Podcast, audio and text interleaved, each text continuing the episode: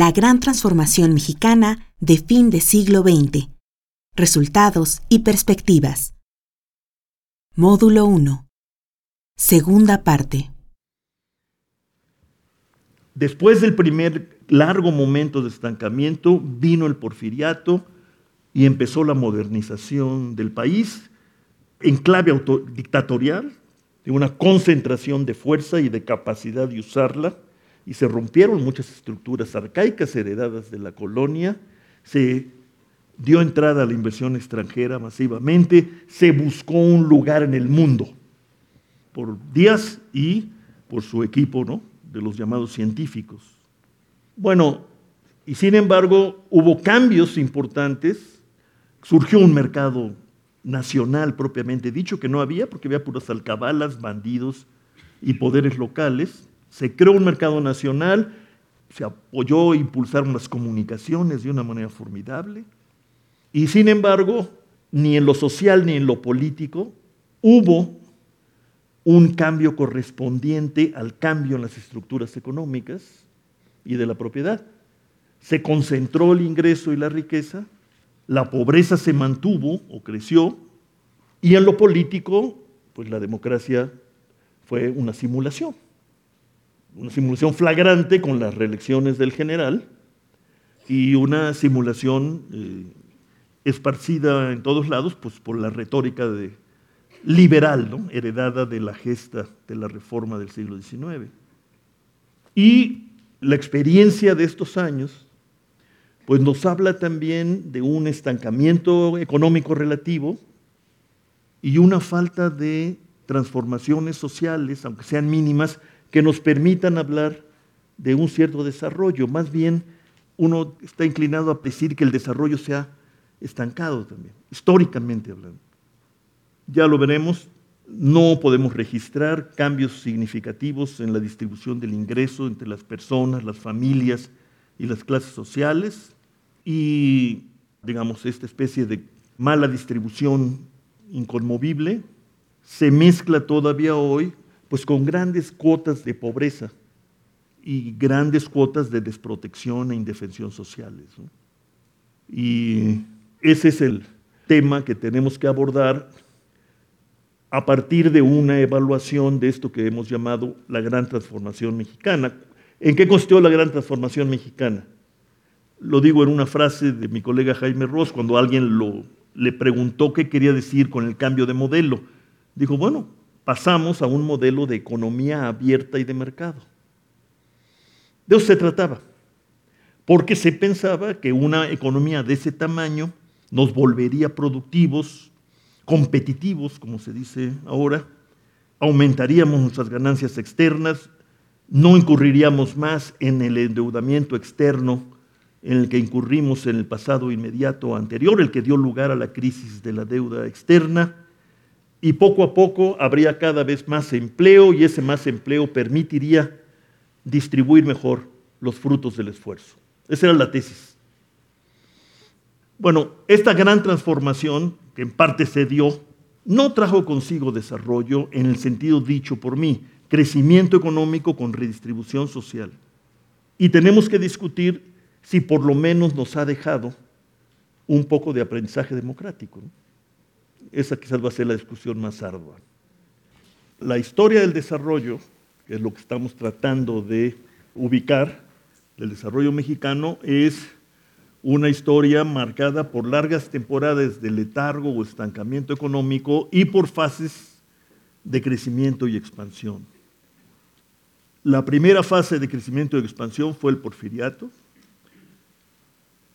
interrumpido por las crisis económicas entonces, pero sobre todo en nuestro caso, pues primero que nada por la revolución, y luego la Primera Guerra Mundial y su secuela de crisis económica en Europa y crisis política, que fue la era de los fascismos, de los nacionalismos extremos y de la desvinculación del mundo aquel al que tanto trabajo nos había costado eh, entrar. Y luego a partir de los años 30 del siglo XX, superados aparente y realmente los estragos de de la guerra civil por un lado y de las confrontaciones entre los líderes, básicamente militares, caudillos, caciques, etc., el país entra en una fase de reordenamiento político, de acuerpamiento de los contingentes sociales más activos y demandantes en sindicatos y en su incorporación al Partido de la Revolución Mexicana, el que Cárdenas organizó, y pasa por una fase de mucha importancia para el resto de las décadas de expansión y crecimiento, que es una fase de reformas sociales estructurales, como les dicen ahora, pero reformas estructurales con un signo totalmente distinto. Se redefinen las relaciones del Estado nacional con el exterior de manera drástica, digamos, con la nacionalización del petróleo. Eso va a marcar una relación con el capital internacional de nuevo tipo, que se va a ir acomodando y modulando y que va a terminar hasta las nuevas reformas estructurales empezadas por el presidente de la Madrid y aceleradas y profundizadas por el presidente Salinas. estamos hablando de décadas. Se modifican las relaciones entre el Estado surge de la Revolución Mexicana y las bases sociales de aquella sociedad. Por un lado, hay un reparto masivo de tierras y por otro hay la promoción desde arriba, desde el gobierno, de la organización clasista. Y el cauce político para estas bases sociales que se les marca en el nuevo partido, que ya no es un partido de caudillos o de caciques como el PNR, sino un partido de organizaciones de masa aliadas a los políticos que están surgiendo. Una alianza de la burocracia política y las bases sociales organizadas, con una peculiaridad, tanto en el caso del sindicalismo promovido y la lucha económica de clases que se da en esos años, como sobre todo en el caso del gran ajuste social que implica la reforma agraria, se establece una relación, digamos que especial, entre el presidente de la República y las bases sociales. Es el presidente el que da y quita la tierra. Y así está en, el artículo 27 constitucional. Era el presidente el que daba. Y es el presidente, al final de cuentas, el que da y quita la franquicia sindical, porque así se establece en la ley del trabajo, por la, lo que luego se convirtió en tristemente célebre, ¿no? Toma de nota. Los trabajadores que son estimulados, apoyados, etcétera, para organizarse y darle un sentido de cohesión social a esta sociedad atribulada y todavía ensangrentada, etcétera, tiene un sentido específico, que es lo que nuestro muy admirado y querido amigo Arnaldo Córdoba llamó el corporativismo político. No era un corporativismo fascista, pero era un tipo de acuerpamiento que se movía, que se relacionaba con los demás por la vía de la política y no por la vía de los estamentos. A partir de ahí empieza una ola de expansión económica, crecimiento económico acelerado, y cambio estructural porque dejamos de ser el país disperso, pequeño, rural y minero, para volvernos un país que crece demográficamente con mucha celeridad a partir de los años 40 del siglo XX y que se organiza cada vez más en torno a las ciudades y se traslada, digamos, aquel país de 20 millones de almas, peones, muy pocos campesinos, traslada a las ciudades y a la industria y los servicios vinculados directa o indirectamente a la industria. Bueno, esa es otra gran transformación. Cambia la estructura económica productiva de la agricultura y la minería a favor de la industria y los servicios. Cambia la estructura de la sociedad, de lo rural a lo urbano. Y cambia el nivel de ingresos que comienza a vivir un ascenso más o menos sostenido por 30 años. por lo que sabemos, no sabemos mucho creo yo, pero por lo que sabemos, la distribución del ingreso no cambió sustancialmente. Aunque, según eh, estudios de un experto en la materia, el doctor Enrique Hernández Laos, sí hubo cambios importantes en la distribución del ingreso de arriba a abajo, sobre todo al final de este periodo de expansión, gracias a la expansión. Pero lo que sí podemos ir ubicando, no lo voy a hacer, pero en el tiempo, es que aumenta el gasto social, aumenta el gasto para la salud, aumenta el gasto en educación, que nos lleva a niveles crecientes de escolarización de la sociedad, comienza a crecer significativamente la esperanza de vida al nacer gracias a los avances sanitarios y desde luego a las grandes campañas nacionales de vacunación. Se expande el seguro social, se convierte en un conglomerado, digamos, de protección social que por un largo tiempo pues, fue notable y admirable. Y el nivel de vida de las personas, de los mexicanos, trabajadores y no trabajadores, medido nada más por el ingreso por persona, va en ascenso a lo largo de estos años. Y este proceso, que sí podíamos llamar de desarrollo, porque hay cambio social aunque no hay una redistribución profunda. Hay cambio en la estructura de la producción en favor de la industria. Hay consolidación de un tipo de régimen político, el presidencialismo, que cada vez merece más el calificativo de autoritario, ¿no? como todos lo sabemos y muchos lo vivimos. Esa es una combinación que se comienza a interrumpir, primero no desde la estructura social, sino desde la estructura política. Los hijos predilectos de esta fase de expansión son los jóvenes urbanos eh, con acceso a la educación media, superior y superior, son los que dan la primera llamada de que los mecanismos de incorporación, de inclusión y de gobierno no parecen ser ya suficientes para una población del tamaño que es ya la mexicana en los años 60 que además es urbana y relativamente más educada, en términos promedio. Y viene el 68, que da lugar, bueno, a conflictos políticos en la cúpula, pues muy fuertes, y que el presidente Echeverría quiere saldar o superar por la vía de un desarrollo, crecimiento económico más alto, sostenido, introduciendo la variable redistributiva.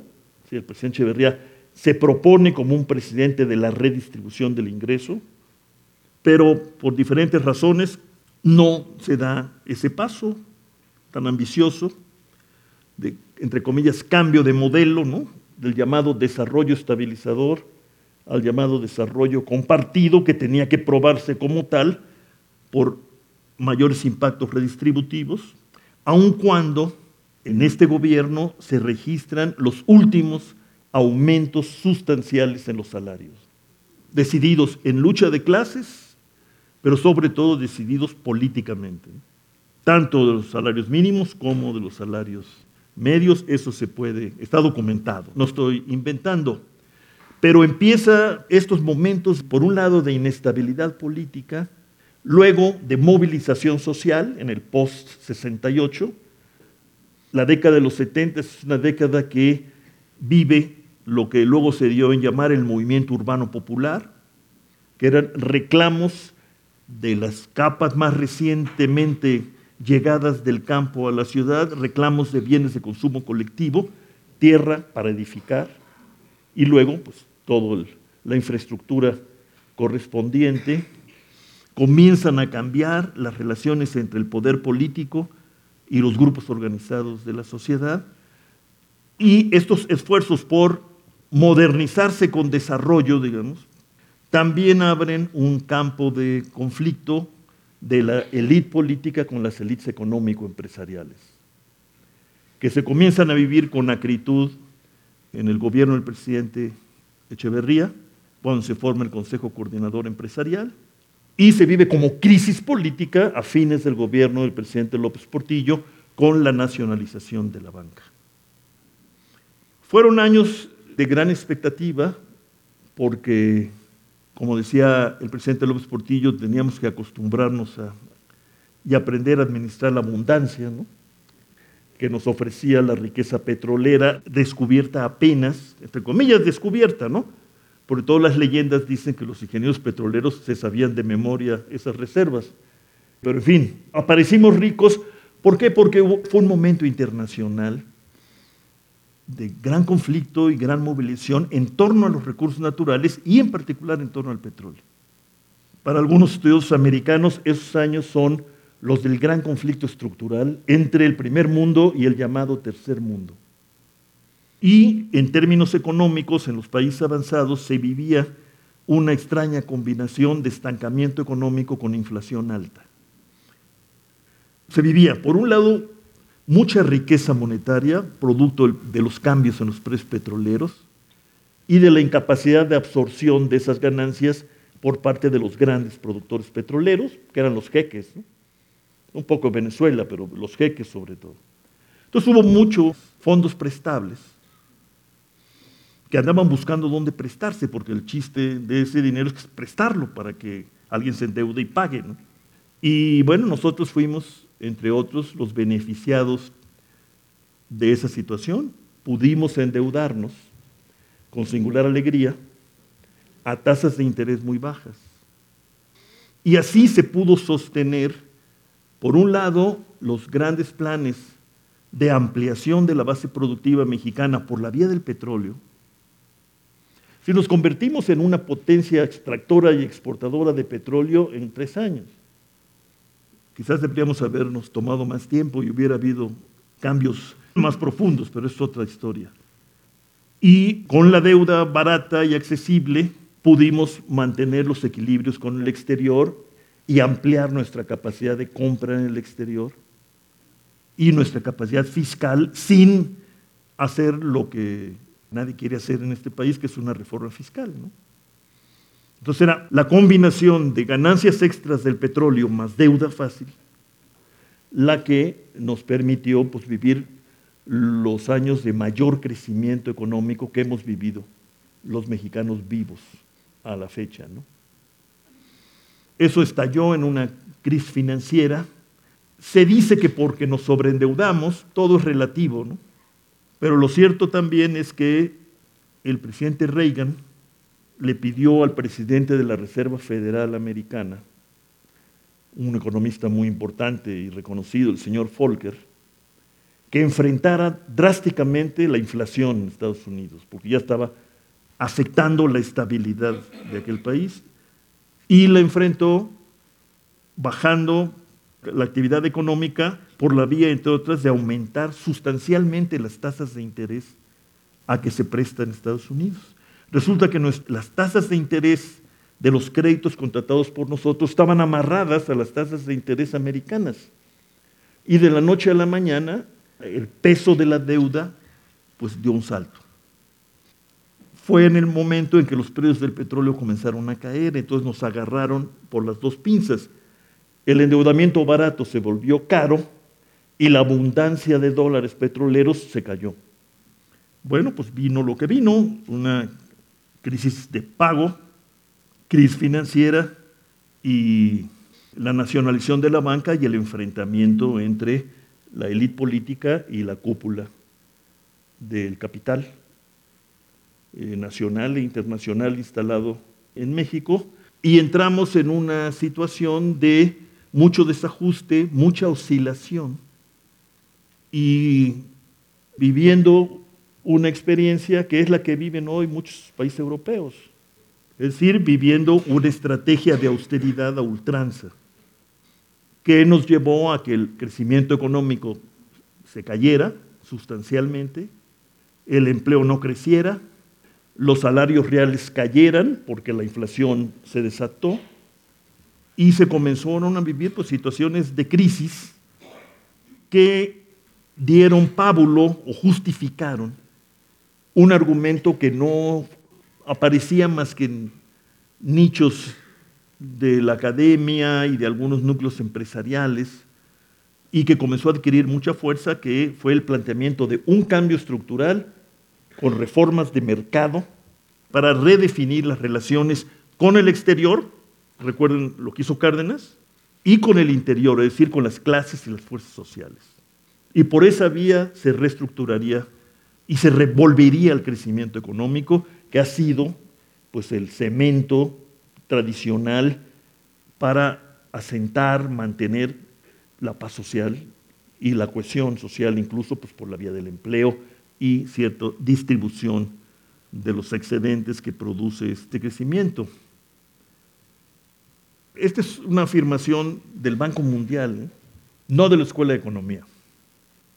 Calcularon ellos para 1985 aproximadamente que México transfirió recursos al exterior por un monto de 31 mil millones de dólares entre 82 y 86. O sea, se transfirieron recursos generados en México y convertidos en dólares para pagar la deuda, equivalentes al 4% de nuestro producto. Es mucho dinero. Piense nada más, lo que destinamos a oportunidades y otros programas de ese estilo no rebasa el 1% del PIB, para que comparen dice el banco, absorbiendo alrededor del 15% de los ahorros domésticos y casi un cuarto de las ganancias de las exportaciones. Casi el 25% de lo obtenido por exportaciones se regresó a pagar la deuda. Y ellos citan, esto es interesante, dicen, estas transferencias fueron alrededor de 1.6 veces más grandes en relación con el ingreso nacional que las reparaciones de guerra pagadas por Alemania después de la Primera Guerra, a que la obligó el Tratado de Versalles, y el doble del esfuerzo de Alemania en relación con sus exportaciones. Bueno, y está la otra consideración del el excedente que se generó gracias, por un lado, a la compresión del consumo interno, al estancamiento de la inversión pública, y al esfuerzo del gobierno por ahorrar y dedicar el grueso de los esfuerzos económicos y financieros a restablecer las relaciones con el mercado mundial y en particular el sistema financiero internacional. Bueno, ustedes recordarán que este enorme esfuerzo al que se obligó Alemania, pues puso a Alemania en la dirección de una crisis social de grandes proporciones que terminó en la dictadura nazi. Porque este gran esfuerzo y la propia crisis internacional pues, generó cuotas de desempleo desconocidas, aparte de la derrota, y bueno, dio lugar a este cuadro del que resultó pues una opción del pueblo alemán de defenderse del mercado y de las crisis, pues por la vía de la subordinación y la aceptación de una dictadura tan bárbara como fue esa, ¿no? Uno de los países más cultos de la tierra. Pero así fue. Lo interesante es que aquí no vino ningún brote ni especie de fascismo, sino al contrario, en términos políticos fueron los años en que se comenzó a plantear con cada vez más intensidad la necesidad de un cambio a la democracia representativa, al pluralismo. Un cambio que se había ofrecido desde el gobierno en 1977 con la primera reforma electoral del presidente López Portillo y en particular instrumentada por su secretario de gobernación, el Liceo Reyes Heroles, que luego se convirtió ya en una apertura real y una transformación del régimen político que se consume en 1997. Entonces, esa es una diferencia en resultados interesante. Habrá que preguntarse cuáles son las diferentes matrices estructurales que nos llevaron a que sometidos a ese sacrificio, porque fue un sacrificio social, monetario, no necesariamente de empleo, quizás eso explique parte, porque no hubo gran desempleo en aquella época, lo que hubo fue caída de los ingresos de prácticamente todos los empleados públicos y buena parte de los trabajadores del sector privado. Y bueno, se fueron achatando las expectativas, pero al mismo tiempo pues se amplió el radio político de acción y empezamos a vivir pues esta confluencia de reclamo democrático ya concretamente dirigido a modificar el régimen político electoral. En medio tuvimos, sí, reacciones sociales que daban cuenta de un gran desajuste. Es el, digamos, la rebelión indígena zapatista y otro tipo de acontecimientos de ese corte. Y de todo esto viene la idea de que el sistema político-económico mexicano, que se consolida, digamos, o empieza a consolidarse con las grandes reformas de Cárdenas, y que es continuado, digamos, a su manera en cada caso, por los gobiernos que siguen, ya no da. Y que es necesario cambiar la economía y cada vez más se insiste en que hay que también cambiar la política. ¿no? Y eso es lo que da lugar a este planteamiento de cambio estructural para la globalización que irrumpía como gran eh, mantra y que tiene como base una serie de reformas destinadas a cambiar la estructura de las relaciones sociales por la vía del mercado. Esa es la gran transformación de la que nosotros este, hablamos. Y vamos a pasar revista algunos de sus efectos hasta acercarnos a las implicaciones sociales de esta gran transformación. Muy bien, pues muchas gracias.